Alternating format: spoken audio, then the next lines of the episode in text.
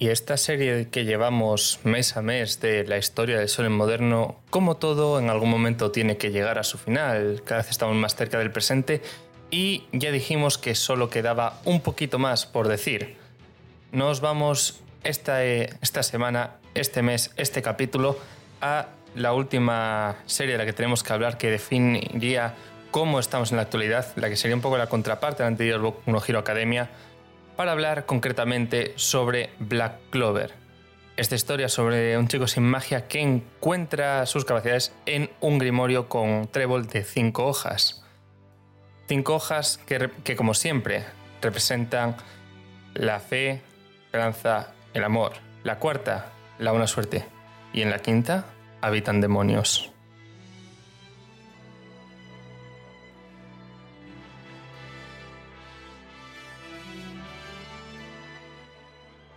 Hola a todos, hola a todas, bienvenidos una semana más a Cañón Cosmos, este podcast sobre videojuegos el que hacemos ahí cada semana y que lleva tocando ir dando a quitarse esta serie y cada mes y que íbamos haciendo, vamos a hablar como decía sobre Black Clover y después hablaremos también un poco de presente y cómo está la cosa ahora para acabar de cerrar esta serie junto con esta segunda temporada pero lo primero tengo aquí al otro lado, como siempre, que me falta Brian. Buenas, ¿qué tal?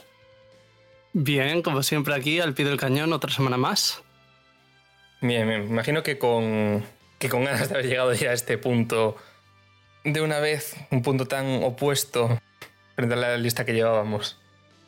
Sí, con muchas ganas. Es más, Em, igual nadie se acuerda, pero realmente no es la primera vez que, habla, que hablo de esta serie, porque cuadró que estaba muy a tope con ella en el especial del año pasado de Navidad.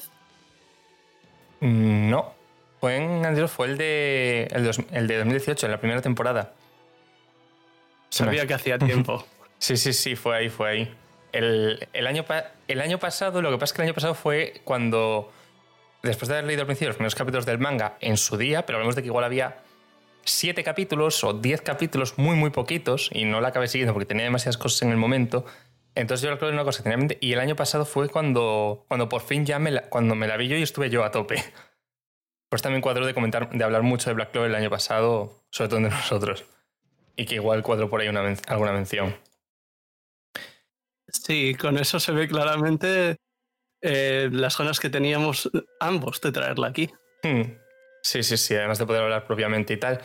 Pero bueno, como siempre, pequeña introducción. Black Clover empieza, empieza a publicarse, como todas estas, en la Shukan Shonen Jam, la Weekly Jam, en 2015, escrita y dibujada por Yuki Tabata, manga que había tenido una única serialización primero, el caso de Hungry Joker, la cual tuvo una recepción bastante dispar, sobre todo por separarse de su one shot original, pero que poco después volvió a presentar otro one shot ya para Black Clover, que también fue serializado y el cual claramente tuvo muchísimo más éxito. Nivel, estamos hablando de ello aquí en este momento como algo definitorio de dónde estamos en el género ahora mismo. Sí. Entonces, un poco de esto, tomar un poco de perspectiva de lo que llevamos, ¿vale? Hablábamos de que Boku no Hero Academia intentaba, ya cogía y se recreaba sobre los problemas y un poco lo que habían sido los tres grandes, este Naruto, One Piece y Bleach, y trataba mucho con los temas de el cómo lidiar con el ritmo, casting de personajes, el intentar liquidar la escalada tirando a la originalidad de las habilidades con las singularidades y sobre todo tiende mucho a decir, oye, no soy tu típico shonen. Black Clover digamos que hace un poco lo mismo, pero lo hace al revés. En Black Clover, por así decirlo, sabe que es un shonen, sabe lo que has venido a buscar y dice, mira, esto es un shonen, tú sabes que estás leyendo un shonen, ya sabes un poco de qué va esto, vamos a meterle mucha caña y tirar para adelante. Entonces, ya vemos ahora después de personajes, trae un poco, pero se quiere introducir que básicamente la forma de lidiar con ello de Black Clover es totalmente opuesta. Es vamos a meter el acelerador y no parar nunca.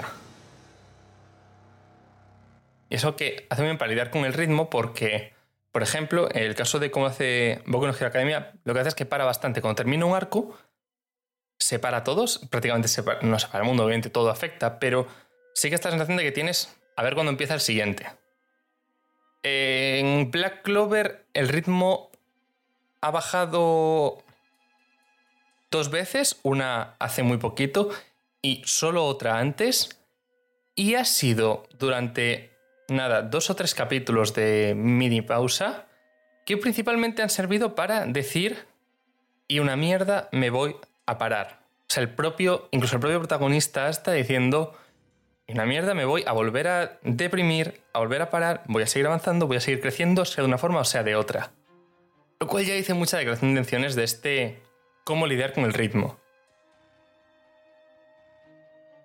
Sí. Bueno, sí. Y aparte de eso, mm, eh, tenemos a Asta como protagonista muy bien. Y también tenemos a un segundo protagonista, aunque aparece algo menos, que sería Juno. Hmm. Sí, vamos a entonces ya a hablar de los personajes, que va a ser lo mejor para comentar los temas y demás. Y con eso ya desde un principio se nos presenta tanto Asta como a Juno. Siendo también iguales pero opuestos. Los dos son huérfanos, se han creado una iglesia y entre todos... Juno es un genio. Bueno, aclarar, en este mundo hay magia, la magia es lo más habitual. Prácticamente todo el mundo tiene capacidad mágica de algún tipo y literalmente forma parte de la vida diaria de todas las personas. Es lo más básico de lo básico. Todo se hace mediante magia porque la tienen y pueden. Sí, incluso caber en la tierra utilizas una herramienta que formas con magia o cualquier cosa. Porque es eso. Llevan teniéndola desde siempre, prácticamente. Es su herramienta normal. Viven con la magia, usan la magia para todo porque la tienen y es muy útil. A nivel de que en el Reino del Trébol, donde se ubica principalmente la historia, literalmente la principal figura de mando relevante, aunque haya un, un rey como tal, es otra figura llamada el Rey Mago, que es un título heredado que se da al, al mejor mago de, por decirlo, de cada generación. Entonces, literalmente, todo ahí depende de ello. Toda la. Hay una calavera gigante junto a la iglesia, ¿qué tal? Eso supuestamente es donde luchó el primer rey mago. Está todo muy orientado a la magia. Entonces, en ese contexto, Juno es un genio con la magia. Desde pequeño, sin ningún tipo de problema. Y a su vez es muy frío, muy callado, dice poco. Y es súper responsable y tal. Muy. Su modo. Mientras que hasta es totalmente lo contrario. No para quieto, no deja de gritar, de hacerse oír y sobre todo de hacerse escuchar a sí mismo que él mismo tiene que reafirmarse que puede seguir adelante. Porque él no tiene una pizca de magia. No es que no haya desarrollado esa capacidad, es que no la tiene, ni la tendrá jamás por cómo es su propio cuerpo. Sí, es normalmente la gente que no sea de la nobleza tiene menos magia, pero todo el mundo tiene magia prácticamente en este mundo. Hmm. Pero entonces llegamos a Asta, que lleva diciendo, bueno, aún no he conseguido manifestar mi magia, pero lo conseguiré, lo conseguiré. Y entonces llegamos a la ceremonia de los 15 años. Hmm. Una ceremonia en la cual los niños van, pueden más que lo que es en la biblioteca, a recibir sus grimorios. Estos libros mágicos que son únicos a cada persona y que plasman las habilidades mágicas reales de esta persona. Al final tú eres capaz de hacer lo que está en tu grimorio. Y cuanto más te desarrollas, cuanto más entrenas, cuanto más aprendes, cuanto más mejoras, es cuando en tu grimorio empiezan a aparecer nuevos hechizos, conjuros que puedes realizar. Este claramente para este el momento en el cual por fin iba a, por la fuerza, aunque solo sea por el impulso de tener su grimorio, manifestarse su magia.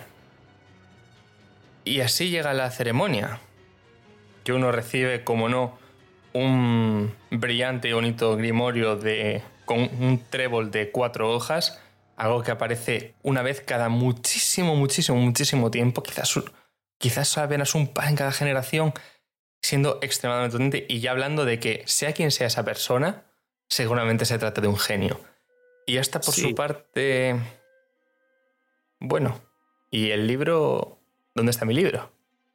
Sí, porque el caso de Juno es hasta el punto de que son tan raros que la leyenda es como Y hay gente, eh, la gente que tiene un grimorio de cuatro hojas es tan especial como que el primer mago tuvo un grimorio con un trébol de cuatro hojas. Hmm. Claro, está bastante raro. Se ve que la mayor parte de la gente, más o menos ponte en el reino del trébol, tiene un grimorio de tres hojas, dos o tres hojas. Entonces, claro, cuatro hojas es una locura. Y esto cuando hasta el principio ningún libro elige y es como, bueno, el año que viene, pero no tienes ni una pizca de magia, igual es que ni eso. Y de esto que al final sí llega a aparecer un libro. Un libro envuelto en una aura oscura, negra y roja, esto que dices, mm, esto chungo, que hay algo chungo, que se acercaste y efectivamente se convierte en su grimorio. Un grimorio con un trébol de cinco hojas, de los cuales se dice que en la quinta habitan demonios. ¿Esto al final a qué viene a ser? Bueno, hasta consigue su grimorio y consigue una habilidad. Una habilidad muy genial que vamos a tener que hablar entendido de ella, como es cancelar la magia. Sí. Realmente no es lo que percibe, percibe una espada gigante, pero eso. Sí, consigue un espadón que anula la magia con la que entra en contacto. Esto, obviamente, pues es un game para hacer protagonista distinto, un poder que solo tiene él.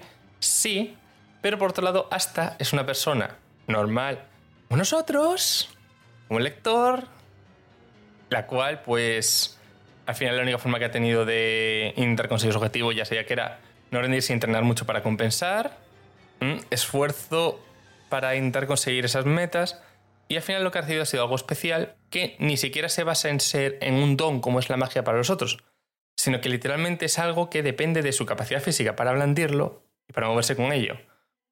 Entonces esto dice mucho al hecho de ser un espadón y que claro, es un espadón que después cuadra cuando toca magia que la cancela. Pero eso tiene muchas implicaciones también a nivel del típico problema de, de este tipo de series, que es el escalado el sobreescalado cuando los niveles se van.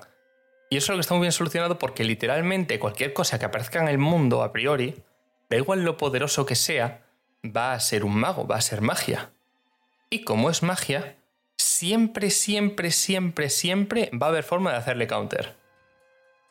Sí, pero también te deja claro al principio que no es el más poderoso del mundo ni nada. Blandir la espada ya le cuesta, puede anular magia, pero no. Pero igual una magia crea una piedra, pues la piedra no va a desaparecer. Hmm, claro, y cosas como que haya, por ejemplo, una magia que dispare proyectiles y una magia que cree portales. Pues, por ejemplo, vale, si te viene un proyectil por delante y un por detrás o, y no los puedes esquivar, uno de los dos te va a dar. No es perfecto, no es una protección perfecta. Así que hasta es débil, pero puede luchar contra cualquier cosa. Puede seguir mejorando. Sí, y aquí es un buen punto para hablar como tal de los grimorios y la magia. Porque alguno todavía está pensando, vale, hasta es especial, pero bueno, gente que hace cosas con piedra, gente que hace cosas con agua, gente que hace cosas con fuego. Sí, vale, me imagino más o menos cómo funciona la magia aquí. Y bueno, la propia serie intenta dejarte claro que eso no funciona así. Creo que con la primera persona prácticamente que usa magia, ¿no? Mm, sí, aquí hay magia. ¿Qué magia? Toda la magia. ¿Y cómo es eso? Claro, al principio ya hemos visto a gente pues haciendo viento, moviendo cosas, yo no moviendo algo de agua. Vale, vale, vale, eso está muy bien. primer enemigo con el que se enfrenta hasta el primer capítulo usa magia de cadenas. Y dirás, ¿qué es magia de cadenas? Capacidad de convocar y controlar cadenas mágicas. siguen siendo cadenas físicas, pero convocadas y controladas mediante magia. Así que al final ya está diciendo, tengo aquí poder magia de cualquier tipo. ¿Cómo funciona el detalle del sistema de magia? Yo que sé, importa. Sí, es más, la propia serie ya da también ahí, con los grimorios, que es como lo que ejemplifica esa magia, te dice que un grimorio puede ser muy fino, puede ser muy grueso, puede tener, eh, puede incluso igual no tener tapas y ser una cosa circular, puede tener cualquier forma. Hmm. Ya te dice que, ya te intenta dejar con eso claro que la magia es tan variable como la propia palabra. Hmm, claro, esto lo que hace al final es que cualquier habilidad sea posible y aún así hace un buen trabajo a la hora de definir cada habilidad para que sepas lo que puede hacer cada persona y puedas predecir qué va a pasar o qué pasa si tal persona se enfrenta con tal otra, que es algo que ya hemos hablado que suele ayudar bastante a eso de seguir algo y de hecho el nivel también es que el propia forma y tamaño del grimorio no importa tanto cuando sabes que posiblemente la mayor parte de las páginas estén vacías, estén en blanco y se irán rellenando conforme mejor el usuario. Así que realmente, aun viendo el grimorio, no sabes por ello las capacidades de una persona. Pero sí que los grimorios supondrán bastante importancia a la hora de cómo lide con ellos, cómo los trate cada uno y lo que dicen de su usuario con solo su, con solo su diseño visual. Sí, pero eso, como bien dices, hay muchas páginas en blanco que se irán llenando o no a medida que pase el tiempo y progresen y aumente su poder o otro tipo de cosas. Hmm. Pero nadie sabe cuándo o cómo exactamente hacer que una página aparezca. Lo único que puedes hacer es seguir intentando seguir mejorando y seguir puliendo lo que ya tienes. Y es un poco con esto que, obviamente, los magos, los que intentan dedicarse a ser magos de por sí, más que hacer una vida teniendo magia, suelen organizarse en formar parte de los caballeros mágicos, una no es una orden, es una serie de órdenes que tiene el reino del trébol en la cual se agrupan los magos por elección. Básicamente se hace una. Cada, cierto tiempo se. Una convocatoria en la cual pues demuestran sus habilidades mágicas y de combate cada uno. Y los líderes de las órdenes, los capitanes, deciden a quiénes. a quiénes llevar a su orden. Y esto de las órdenes, como agrupación de personas con ese mismo poder cada una con una característica bastante propia que se centra en un tipo de trabajo u otro y tienen por ello un estatus distinto y una recepción, con un capitán que representa lo que es esa orden y que además tiene un diseño súper claro, no sé si a alguien le suena de algo, como por ejemplo el y 13 de Bleach. Sí, tiene muchas cosas así, además a su vez también es el poder militar de este reino. Hmm. La principal diferencia es que están muchísimo más diferenciados, porque la magia es algo tan volátil, no es como las espadas y no están tan organizadas, tienen enfrentamientos entre ellas. Y de hecho hay un sistema de calificación en la cual pueden conseguir recompensas lidiando con misiones, haciendo según qué cosas. Es decir, se reconocen sus méritos y hay como una competición entre ellos. O sea que eso ya les hace rivalizar. Y hace que, por ejemplo, los toros negros pues tienden a tener una rivalidad con los que están más arriba, como pueden ser los de Amanecer Dorado. Porque hay unas cuantas órdenes que os diré ahora que cada uno se centra en un tipo de cosa. Y creo que es algo bueno para tener un poco de contexto de qué hay. Y, sí. Entonces, así un poco por encima, un poco cuál es la idea de cada, de cada una, por dar el contraste. Y es que tenemos Amanecer Dorado, que es como la gran orden. los superprivilegiados todos son alta nobleza. Normalmente cuanto más noble eres, cuanto más alto en la sociedad estás, más magia tienes de nacimiento. Así que son los más, el claro ejemplo a seguir. Los más grandes, los super guays, esos son el amanecer dorado. La élite. Exacto. Están los toros negros, que son el opuesto son lo peor, llegan a tener un nivel de mérito eh, totalmente opuesto, destrozar más de lo que más de lo que arreglan. ¿A nadie le suena esta Fairy Tail? Nah, seguro que no. Eh, están las águilas doradas por otro lado, también llevado sobre todo por una, una familia noble en concreto, teniendo mucho el tema de ser fríos, tener un juicio claro, ser súper estrictos. Mientras que tienen su contraparte en los leones carmesíes, que es todo claro y recto, pero siguiendo esa pasión, siguiendo esa determinación, centrados más en el fuego, león carmesí rojo, fuego, mientras que los otros están más todo relacionado con la plata, mercurio. Sí, porque eran las águilas plateadas que dijiste doradas.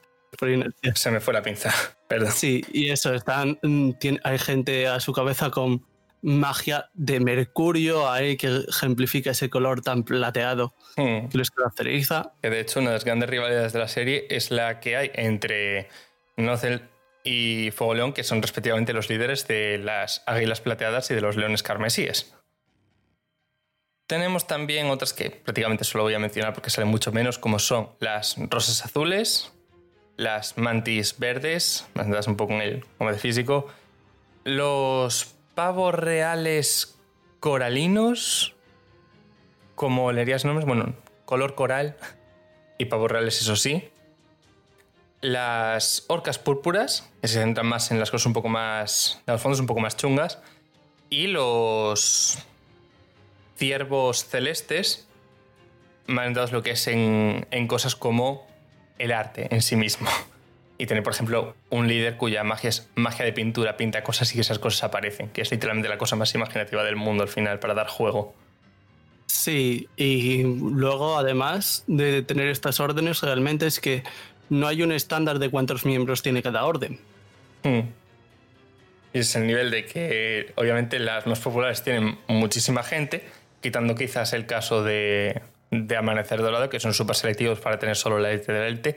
Y tienes casos como los toros negros, donde no quieres que se te relacione con ellos por su mala fama. Y pues igual son seis personas al principio de la serie. Sí, hay muy poco. Bueno, hay muy poca gente. Y porque eso realmente, cuando alguien hace los exámenes, quiere entrar a alguna de las órdenes. Pero habrá gente que incluso aunque son la única en la que pudiese entrar fuera los tronos negros, igual no quiere entrar a esa. Hmm. Además de que, bueno, que tienen un, líder como Yami que es bastante especialito. O sea, literalmente solo llega a, invitar en ese examen a Asta y ha sido como, la dejo fuera, pero me bien, suenas interesante, para adentro. Puede ser un, un caballero mágico. Así que pues ya queda un poco claro de que el, equipo protagonista van a ser estos toros negros, donde pues estarán otros personajes bastante variadetes. Empezamos a mencionar un poco a los miembros iniciales para poder, sobre todo, hablar un poco ya más materia para, para lo que seguimos. Porque al final siempre hablamos con estas cosas de que el casting principal, sobre todo, es súper clave y hay mucha variedad. Sí, porque también tendremos la contrapartida, como bien decíamos, con el Amanecer Dorado, al cual claramente se unirá el otro protagonista Juno, y veremos de vez en cuando, pero realmente todo, todo se va a centrar más en los toros negros. Y serán momentos puntuales en los que también vemos cómo va avanzando, porque claramente eh, hasta Juno que han crecido juntos tienen una relación de rivalidad y siguen compitiendo entre ellos. Mm. No, yo siempre estaré ahí el, el que los dos quieren llegar a, Rey Mago, que es como el máximo estatus para un mago, obviamente. Entonces, bueno, por seguir un, orden, eh, a la vez que hasta entra otro personaje, una chica noble, como es Noel, bueno, la cual pues en su casa no la quieren mucho, básicamente como que la, culpan de la muerte de su madre entre tantos hermanos, y que es como muy poderosa con su magia de agua, pero tiene un total de cero control.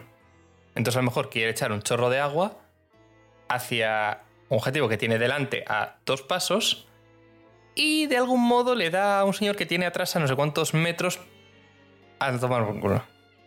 Sí, tiene poco control en cuanto a, apuntar y en cuanto a controlar cuánto, en cuanto usa.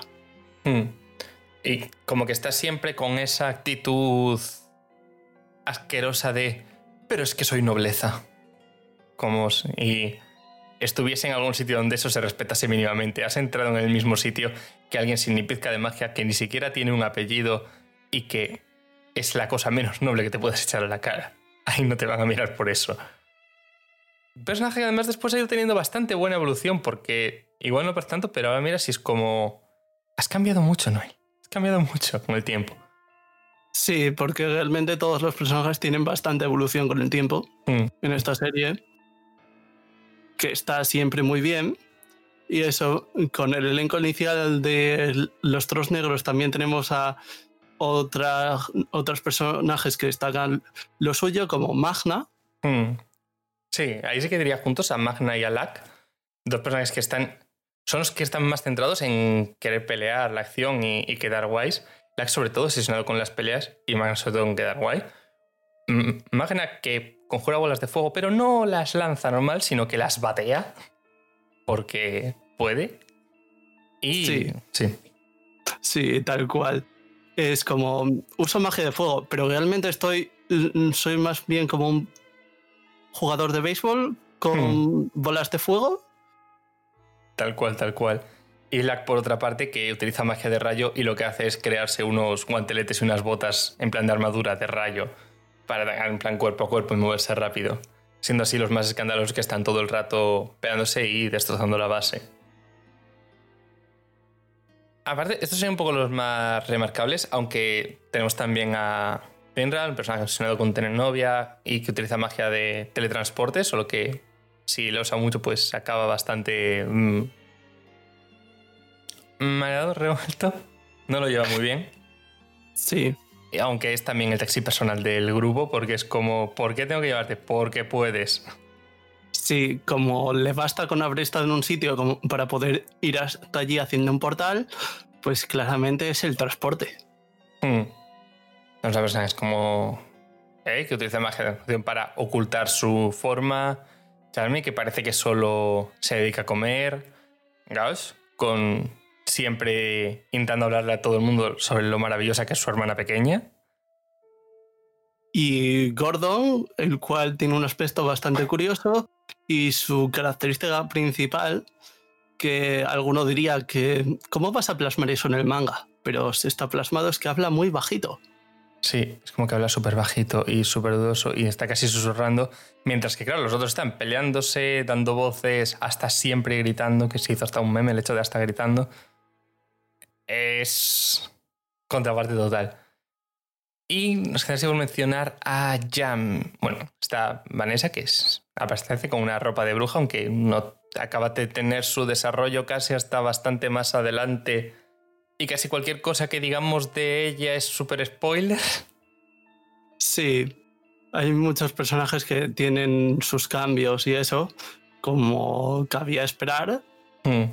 pero Vanessa es especial porque simplemente la ves por ahí bebiendo, sabes que es parte de la orden y que es maga, y mencionan algo de, de su ropa que es bruja o algo así, pero a nadie le importa, simplemente Sí, está ahí. No, no le dan peso hasta que llega el momento de desarrollar su arco y cuando desarrollan su arco es algo tan importante, es algo tan clave y tiene tanta relevancia para cuando ocurre que es como no, no podemos mencionarlo aquí, pero tiene cosas súper, súper chulas también. Y nos quedaría mencionar también a Yami, que ya mencioné, el capitán. Yami es otra de esas genialidades que tuvo Tabata haciendo este manga. Y que demuestran ese rollo de sé lo que vienes a buscar en un Sonic y yo, he venido aquí a dártelo, a dártelo todo y a intentar ponerlo a tope. Yami hace de personaje mentor, como ya a estar claro, es el personaje para sobre de top de turno. Utiliza una magia de oscuridad, que por ello es más lenta, pero también súper potente, que es totalmente opuesto a la magia de luz, donde es principalmente rápida. Pero la gracia de Yami, eh, aparte de que pasa de todo, porque bueno, le toca y estar fuera para no estar OP, ya cuando los manda irse a una misión o lo que sea, ya dice, id y aseguraos de superar vuestros límites. En eso de que ya al principio lo ves y dices pullita a lo típico. ¿Qué pasa en un arco? Pues obviamente va a encontrarse una dificultad y van a superar sus límites y hacerse más fuertes. Y hay un punto en el cual deja de ser una pullita. Porque empieza a estar. Va él, se encuentra él en una situación difícil. Es como. ¿Qué es lo digo? ¿Cómo va a ganar esto? Y está el mismo. Bueno, supongo que tendré que superar mis límites otra vez. Ya sé de qué va esto, ya he pasado por todo. O sea, es como que Yami. Es como que hubo un anime anterior que nunca existió. O un manga anterior que nunca existió. Y Yami era el protagonista. Tuvo su versión, tuvo su desarrollo, tuvo su historia. Ganó, todo bien. Le queda ahora el puesto de mentor por ahí. Y ya sabe cómo funciona la cosa. De que va a llegar y va a superar sus límites.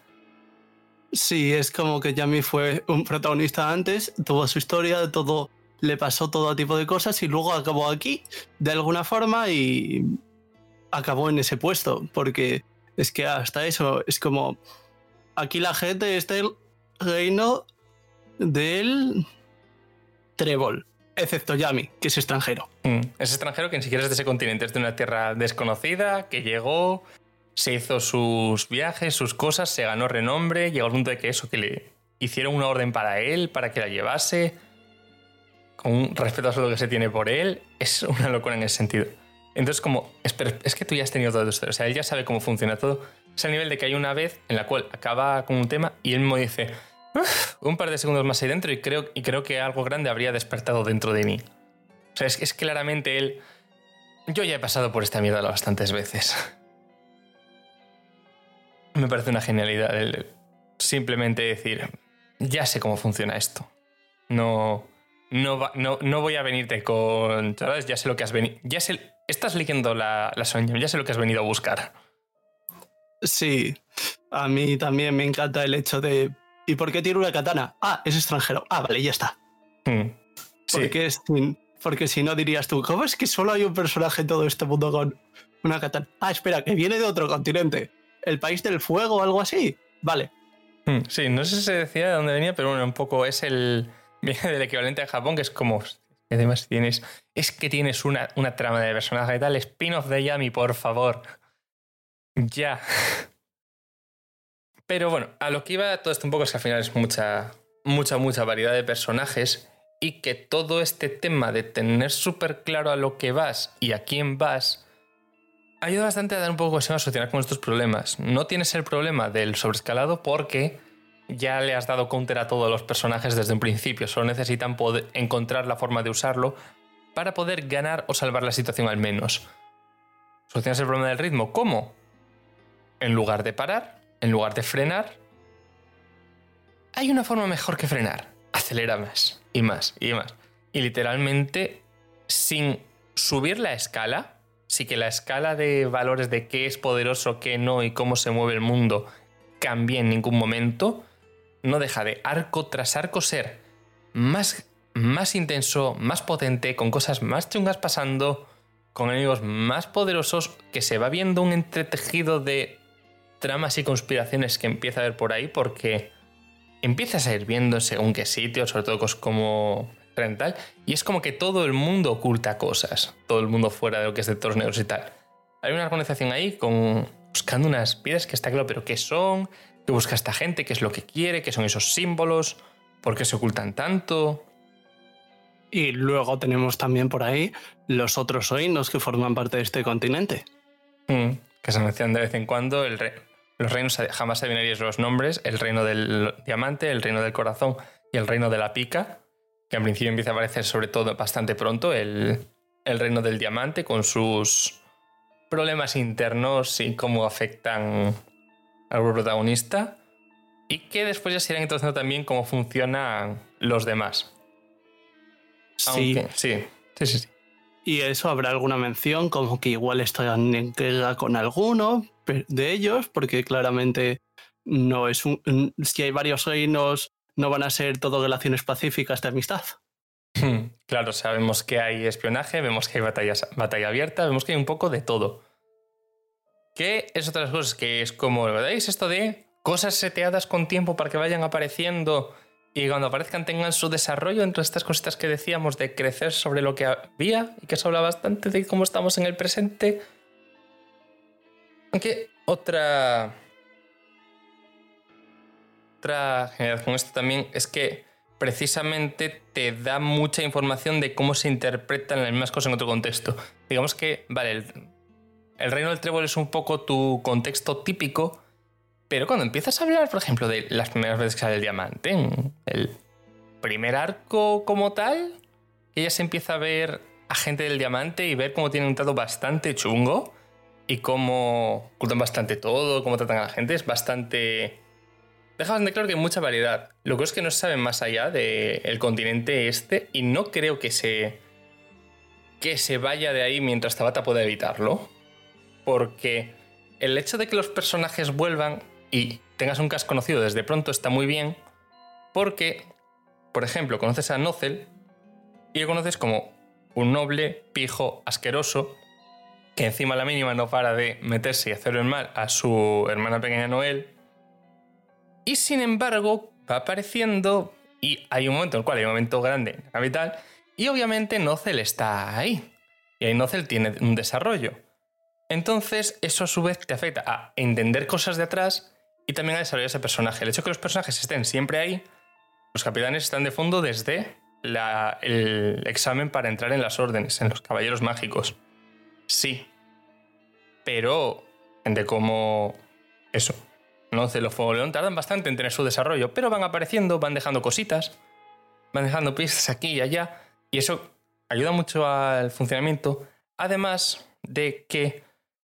Y es una cosa que hace muy bien y que más cosas deberían hacer, y no se nos hace tanto, y por ejemplo, Boku no Hero apenas lo hace, a veces sí, pero apenas lo hace, es el funcionar más allá del casting principal. Todos los personajes tienen sus relaciones, su avance y sus enfrentamientos sin que ello tenga que ver con Asta o con Juno. Cosas como la rivalidad entre Nocer y Fuego León. Cosas como que la líder de las, de las rosas sea conocida por ser súper fría y todos los hombres son iguales, son monos, y que a su vez tenga un, un enamoramiento a nivel exagerado con Yami.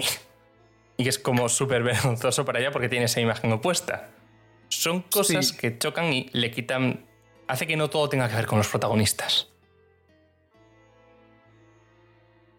Sí, tenemos ahí muchos contrastes. Eh, por ejemplo, en, el Amanecer Dorado, el, el vicecapitán, si no me falla la memoria, que está con Juno y es súper meticuloso en todo. Hmm. Claro, porque son los, ¿no? Son el amanecer dorado. Son súper importantes ellos como señores. Entonces al final acaba reflejando mucho esa personalidad propia que tiene cada grupo que al final hace que sean más interesantes, que quieras ver un poquito más. Y por su parte también tenemos el que, oye, no siempre tenemos que ser rivales. seguimos siendo el mismo reino y eso y todos somos caballeros mágicos. Si nos encontramos y estamos haciendo algo por un objetivo, pues sabemos colaborar. Mm, aunque después cada cual intente llevarse la gloria por su lado, claro. Porque al final hay recompensas. Pero si, por ejemplo, es ir a buscar qué pasa en un sitio, pues llevarse el mérito, hay lugar a no colaborar tanto si no ocurre nada grave. Pero si, por ejemplo, se trata de, mm, yo qué sé, que se están atacando la capital y no sabe dónde han salido, obviamente ahí es donde las diferencias mueren. Y empieza ya a funcionar los caballeros mágicos como una sola unidad.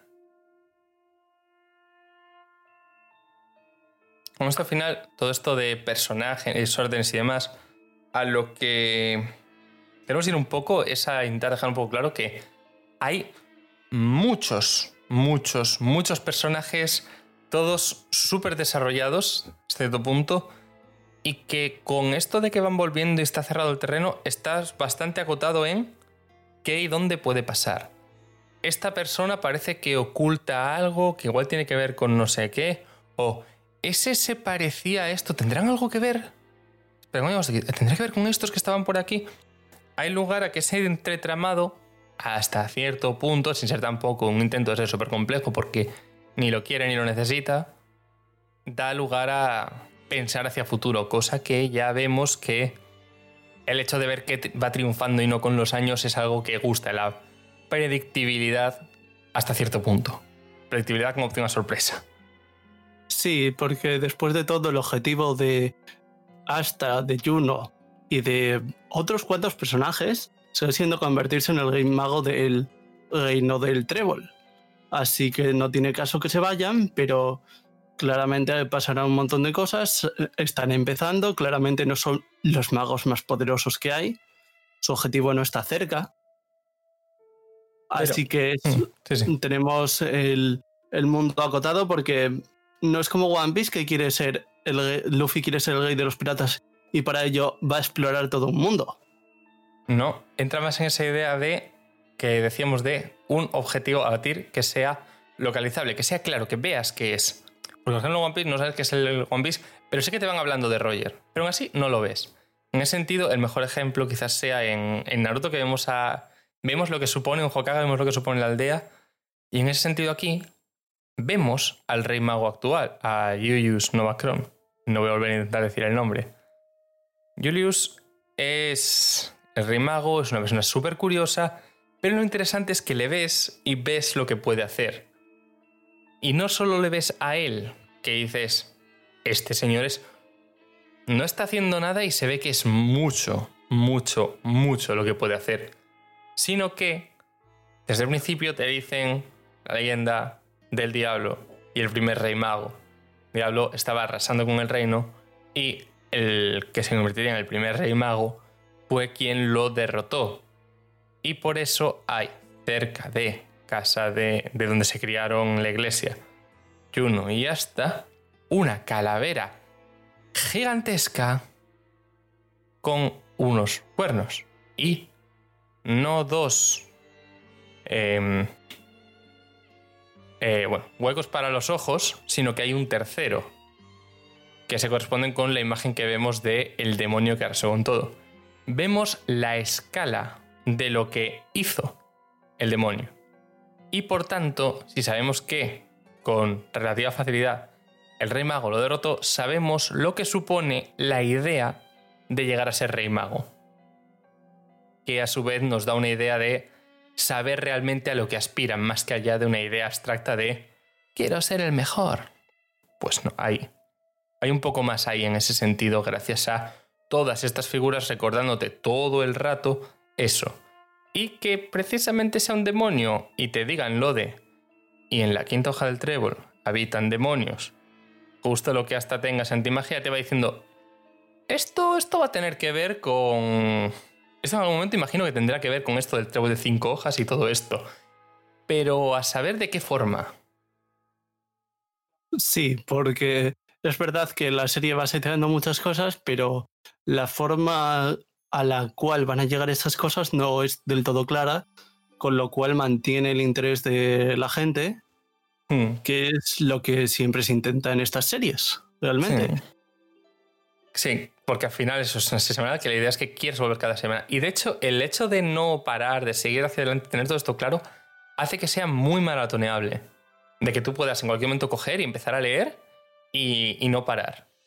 En el sentido de, eso lo tienes ahí, está muy bien, sabes a lo que vas, disfrutable, lo ves y pues ya total te ves otro y puede ser una locura en ese sentido como encaje. Es un... eso, no vengo a decirte que no soy tu típico sonen. Sé lo que funciona en sonen, sé lo que es, tú lo sabes, sabes lo que has venido a buscar. No, no te voy a andar con tonterías, aquí lo tienes. Y de hecho, me refiero mucho con lo de ser maratoneable, con otra diferencia con Boku no Hero Academia en cuanto a llevarlo de otra forma, que se nota mucho en sus adaptaciones animadas. Boku no Hero Academia tiene muchas temporadas. Tiene una temporada al año más o menos. Igual hay un año sin, pero creo que ha tenido una temporada al año, desde que está animado. Y cada una adapta un par de arcos. Como ya decía, Boku no Hero Academia hace un arco, pausa, hace otro arco que no tiene que ver, pausa más. Encaja muy bien con el formato actual de anime de temporadas sueltas y ya veremos si hacemos otra con esas temporadas de 12 o quizás 24 capítulos. Y Hero Academia teniendo temporada 24, temporada 24, temporada 24, sueltas. Esto a su vez, al dejar pasar el tiempo, permite organizar más y permite avanzar al manga. Es una ventaja. La desventaja es que pasan meses y meses y meses y meses hasta que ves más. Y yo siempre digo que defiendo las series de larga duración y poder ver de seguido y que te duren el tiempo y poder saber que están ahí y poder tener montones de capítulos. En Black Clover, de forma súper extraña, se hace un anime empieza en 2017. Creo que empezó en 2017. Sí, 2017. O bueno, cuando sea. Y que tenía originalmente previstos 51 capítulos.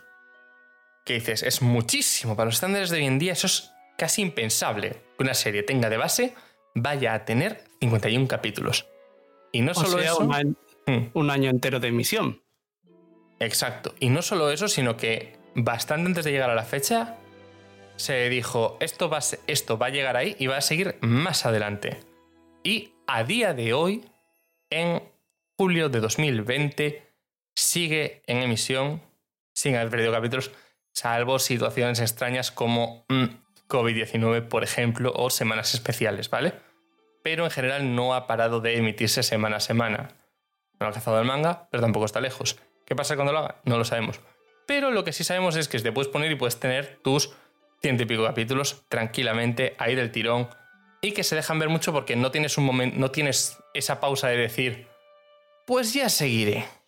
Siempre hay ese un poquito más, que es algo que incentiva mucho a tener este formato que yo creo que ahí es un poco más personal, pero yo echo de menos que se pueda saber que algo sigue.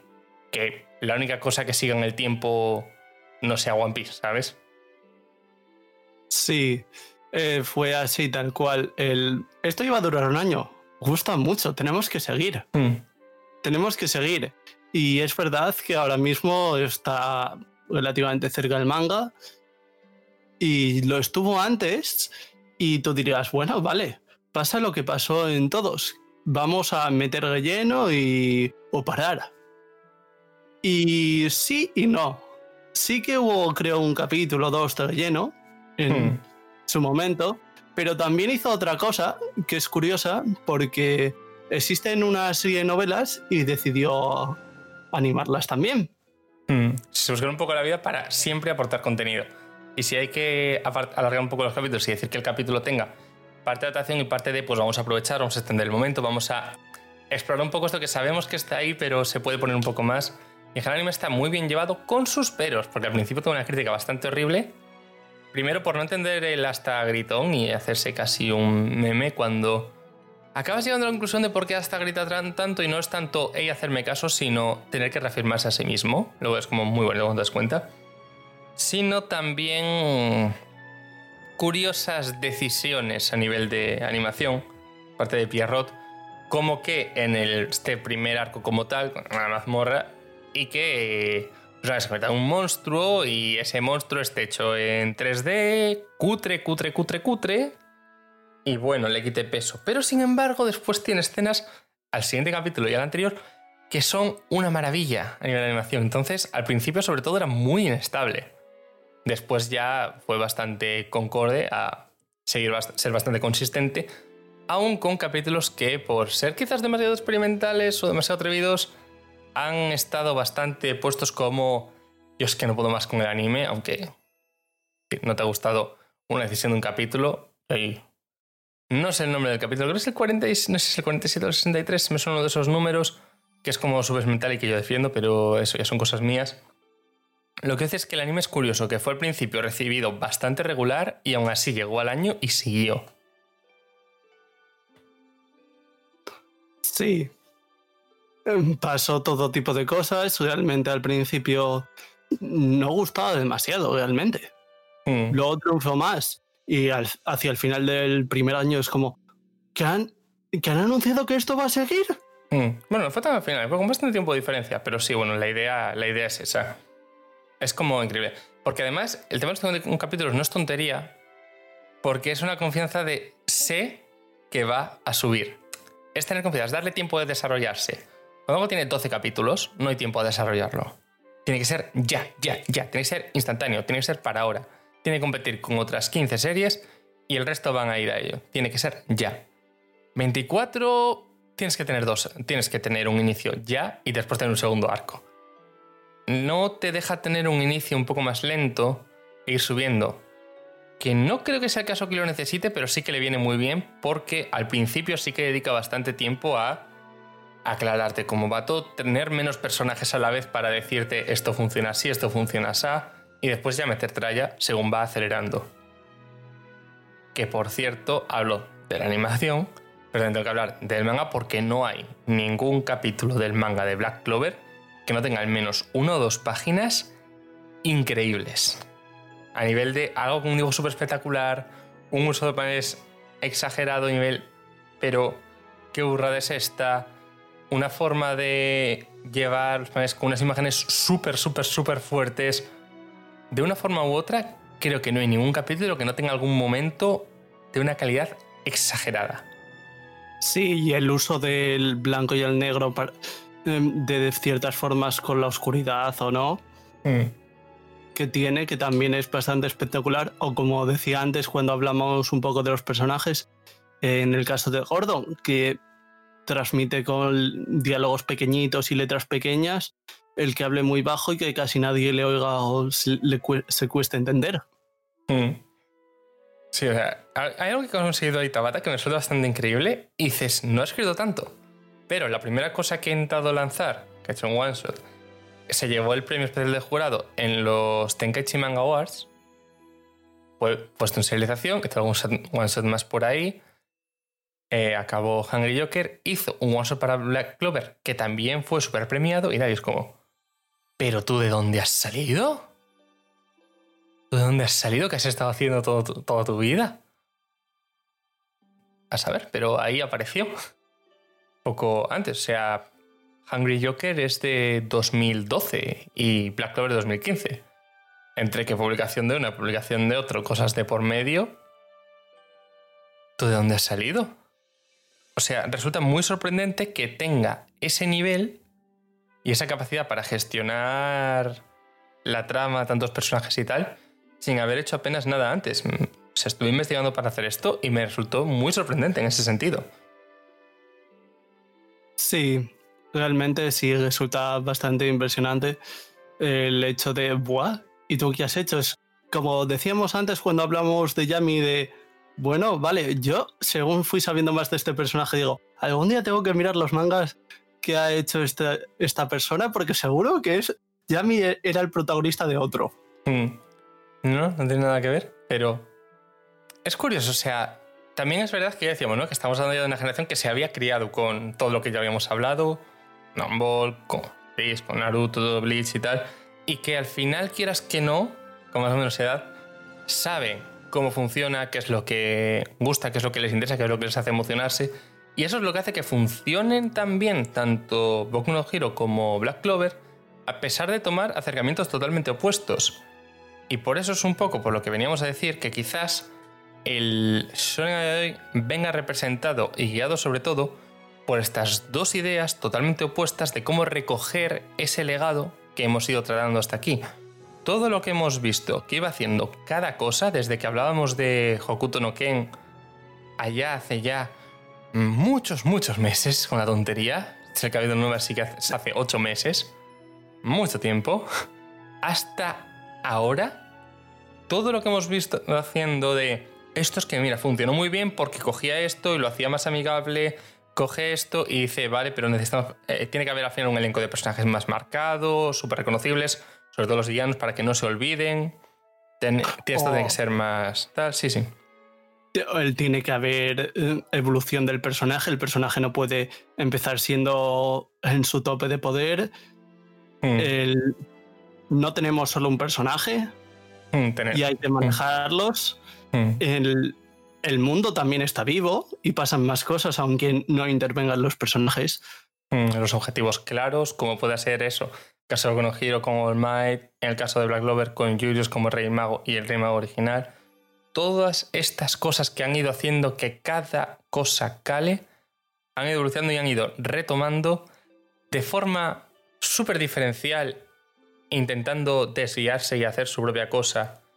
En esa Boku no Hero Academia intentando decir, no soy lo típico sonen, aunque, sea un sonen y, ese con los villanos y tal.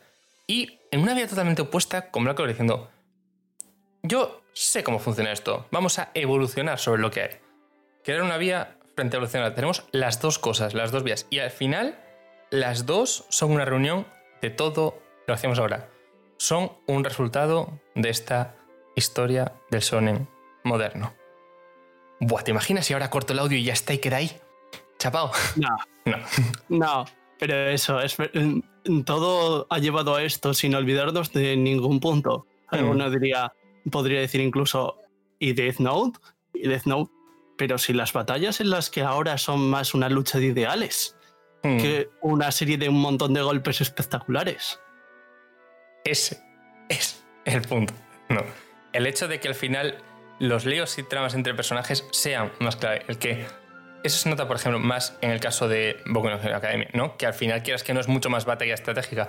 Pero aquí también, os recuerdo, ¿vale? El protagonista lo que necesita es encontrar una forma de poder utilizar su habilidad con el rival.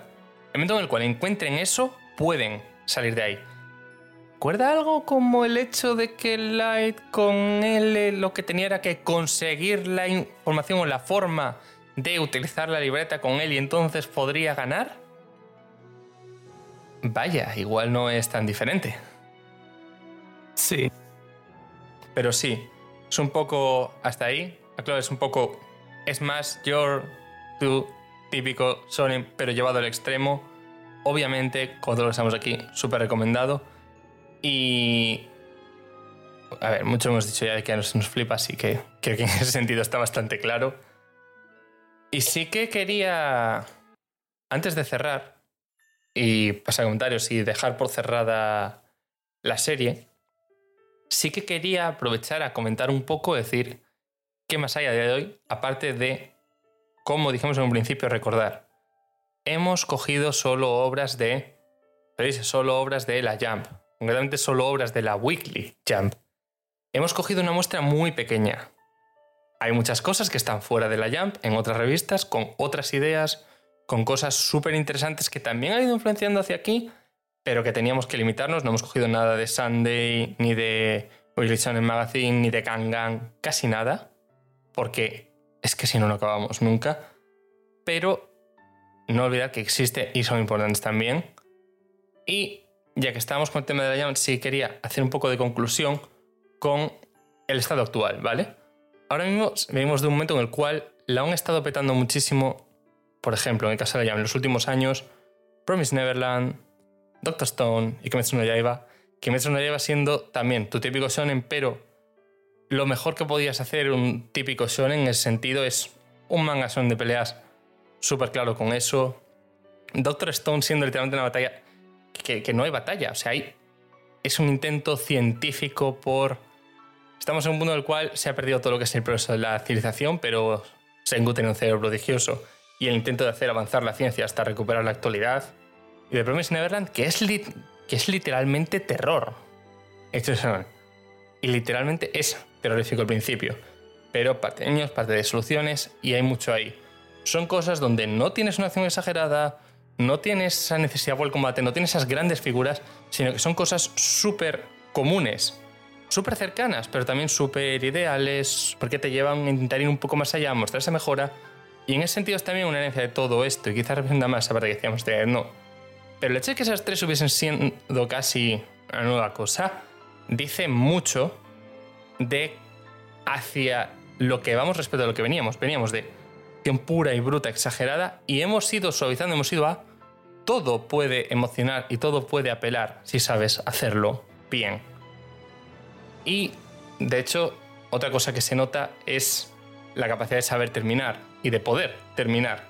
Porque echas un vistazo a lo que hay al Moonlight Jump, y vale, están Actage y Jujutsu Kaisen también, que son de 2018, pero de unas 20, de 20 series, más de la mitad de las que hay ahora mismo en publicación son de 2020. Estamos en renovación todo el rato, o sea, no hemos tenido el tiempo a tener otro salto pero sí que vemos a dónde hemos llegado. Que es un poco lo que quería y dejar claro. No solo está Jam y un poco a lo que estamos teniendo a común. ¿Algunas de estas nuevas sabremos al momento? Sin duda. Pero yo creo que para dejar la serie es el punto hasta aquí. Sí, porque ahora hay más variaciones como Doctor Stone, que es ciencia, hecha sonen, realmente. Es increíble que haya conseguido que a la gente de verdad le interese algo así.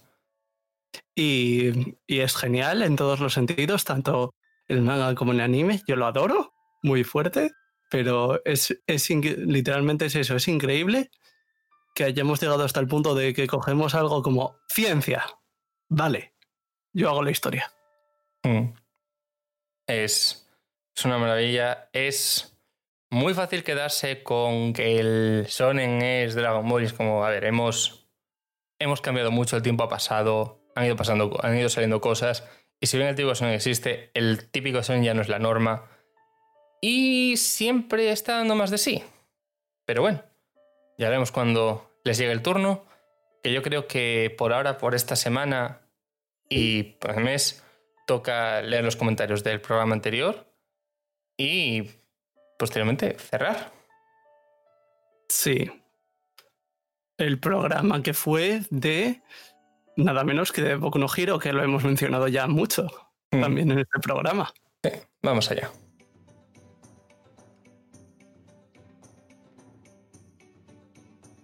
Y tenemos dos comentarios sobre el programa del mes pasado, y el primero es uno de Fernando que nos dice, ala, si ya tenemos aquí a Deku y compañía, este programa sí que lo voy a disfrutar, que esta serie la tengo muy reciente, y lo curioso es el motivo por el cual empecé a verla. No recuerdo en qué momento nos topamos con una secuencia de esta serie sin saber nada de ella, donde aparecía el personaje con más atractivo de toda la serie. Investigando dimos, dimos con quién era y dónde salía, y así empezamos a verla. Bueno, es normal que esté reciente, o sea, es, es nueva y está de moda. Y al estar cada año no pasa de moda. Sí, con respecto a cómo llegaste a ella, pues como he llegado yo a algunas series. Algunas que, jo, que bien haber llegado y otras, bueno, vale, pero justo esta secuencia era el final del todo, donde el punto era álgido. Mm, Eso, es un problema de, los memes y las modas de hoy, de que literalmente puede pasar el punto álgido de la serie, ser un final de temporada súper top y que a los pocos días esté súper retuiteado y, en fin, eh, puede decir un poco, ya sabes que estás esperando ese momento, igual no es del todo lo que esperabas cuando lo tienes tan visto. Sobre todo por la falta de contexto, pero bueno, en fin. Siguiendo tenemos un otro comentario de, de JP que nos dice, hola chicos, vuelvo a comentar luego de mucho, sigo estando al pie del cañón. Podría decirse que actualmente esta es mi serie favorita de la actualidad. Me encantan sus personajes, la historia, la música, sus waifus y sobre todo sus peleas que son épicas a más no poder. Es un anime que hace bien muchas cosas y esconde de buena manera sus fallos o momentos de relleno. Me encanta cómo cada personaje importa dentro de, la serie y cómo se toma el tiempo para contarte cada arco argumental. Posiblemente sea una serie, una serie súper larga, pero la disfruto tanto que no me molesta su duración. La recomiendo encarecidamente por si alguien no la ha visto o si ya de por sí con este programa le falta un impulso extra para verla. De verdad no se arrepentirán. Me lo dice de muchas cosas bien y esconde de buena manera sus fallos, momentos de relleno, porque es muy cierto. Porque... Sí, es bastante cierto, porque darte cuenta de muchos de los fallos realmente mientras lo ves, no. Mm. Hasta hacer, hasta hacer retrospectiva no me di cuenta de que las, de que las peleas super días que tal, como peleas, ¿vale? O sea, lo que es la, la interacción de golpes, la coreografía, el intercambio tal, el intercambio en sí mismo, la pelea en sí misma, es mid, mid, mid, mid. O sea, hay que la se dos golpes y dando solo y todo soluciona golpe más fuerte, rompete el brazo. Pero es algo que viéndolo no te das cuenta porque estás más preocupado del resto de lo que está pasando. Y es un ejemplo. ¿Es épico más no poder? Sí, pero realmente la pelea sí no es tan. No es tan buena como el momento que representa una pelea. Porque al final lo que nos gusta de las peleas no es tanto la pelea en sí, sino lo que lo representa. Y ahí es donde también, también con lo que dice de que es muy larga, en lo que decíamos de los arcos. De arco, relajo, arco, relajo. De que eso también ayuda al ir por temporadas y a verla. Al hecho de decir, pues me veo hasta aquí. Y en otro momento sé que al recogerlo voy a estar desde un punto más o menos. Más. ¿Cómo se dice? Que vuelves un poco al punto. a un punto base, que es la calma entre arcos. Entonces es muy fácil decir, vale, ya seguiré viendo. Y volver en otro momento. Sí, eso es verdad. Que los momentos de calma cuando acaba un arco son muy relajados de, bueno, lo puedo ver ahora, o bueno, igual otro en otro momento y ahora veo otra cosa o algo. Hmm. Porque todo se relaja al extremo. Hmm, O sea, también para a la hora de hacer casi largas van ya un mogollón de capítulos. O sea, no me daba cuenta casi de cuánto iba ya. Entonces sí que es verdad que es otra cosa que ayuda por ahí. Quizás en ese sentido, al saber eso imponga menos que verte, por ejemplo, Black Clover, que son dos de capítulos, ves el número de capítulo llegando a las tres cifras, porque al ser por temporadas en Boku no Hero no, y eso impone menos. Y sobre todo que decimos mucho lo de que es un no parar. Y eso obviamente pues suena más a tener que usar mucho tiempo, que al final suele echar para atrás. Pero bueno, no sé si... eh, Algo más que añadir sobre los comentarios, si pasamos a, a cerrar el programa de esta semana. Eh, no realmente. La verdad es que también tengo que decir sobre Black Clover en este caso, que mm, realmente los momentos esos que tiene el anime que no existen en el manga, como ciertos diálogos que son para llenar un poco, que hay en muchos capítulos o así, están también muy bien escondidos. No te das Mm. cuenta. Mm, Y no, no te das cuenta ni tanto, aunque hayas leído el manga, como si no. Pero si te paras a pensarlo, hay momentos en los que sí, también puedes verlo. Mm. Son muy consistentes con lo que está pasando y con quiénes son los personajes. De forma que. Sí, ese diálogo, claro que es original, porque como tampoco contradice a nada, ni te da información que no tengas, está muy, muy bien encajado, sí, señor. Pero bueno, hasta aquí otra semana más, otro mes más, con esta serie ya terminada, por fin, por lo que os lo creáis o no, es un poco por fin, que es que no todos los meses es mucho curro. Pero bueno, por lo demás, nos vemos la semana que viene para el final de nuestra segunda temporada. Y yo me quedo otra vez, como no, al pie del cañón. Un cañón sin magia.